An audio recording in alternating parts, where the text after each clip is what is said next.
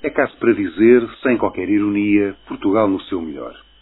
Há dias, visivelmente cansado, o nosso grande arquiteto Álvaro Siza esteve disponível para explicar o projeto anual do Museu de Serralves e alguns detalhes que lhe dedicou. Por exemplo, a importância das janelas. Disse Siza, há poucas, mas são colocadas em sítios estratégicos para que ao longo do percurso se mantenha a ligação entre interior e exterior. Portanto, durante o percurso, dizia Cisa, há sempre como que um ritmo de ligação no olhar sobre o espaço exterior do edifício.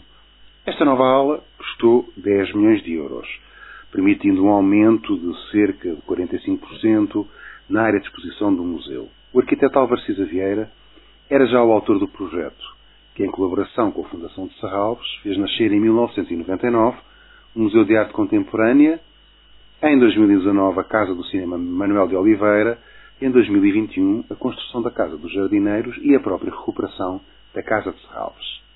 Este novo edifício, ainda vazio, foi inaugurado, mas só recebe exposições em 2024, abrindo com uma exposição com peças da coleção permanente da Fundação e uma mostra relativa à arquitetura de Cisa.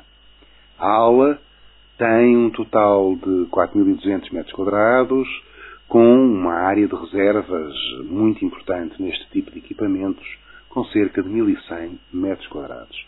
Peça notável de arquitetura, totalmente integrada na paisagem do Parque de Serralves, que não se impõe, não pretende ser um gesto arquitetónico imponente, mas sim uma expressão de crescimento natural, como um novo ramo que cresce a partir de uma árvore.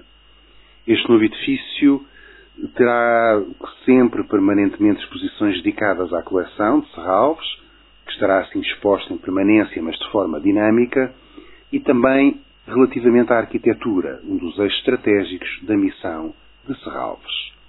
Com o nome de Cisa Vieira, esta aula, constituída por três pisos, um piso de arquivos e dois pisos de exposição, vem acrescentar significativamente à área expositiva e permitirá, por um lado, a captação de novas doações e depósitos e a valorização contínua da própria coleção. E, por outro, a apresentação de uma narrativa inédita sobre a arquitetura e a arte contemporânea portuguesa, relacionando-a com artistas e movimentos internacionais que a contextualizam e com ela dialogam. Ao mesmo tempo, em Lisboa, decorre uma exposição da artista Joana Vasconcelos, no MAT, edifício também notável de arquitetura contemporânea exposição que vale a pena visitar.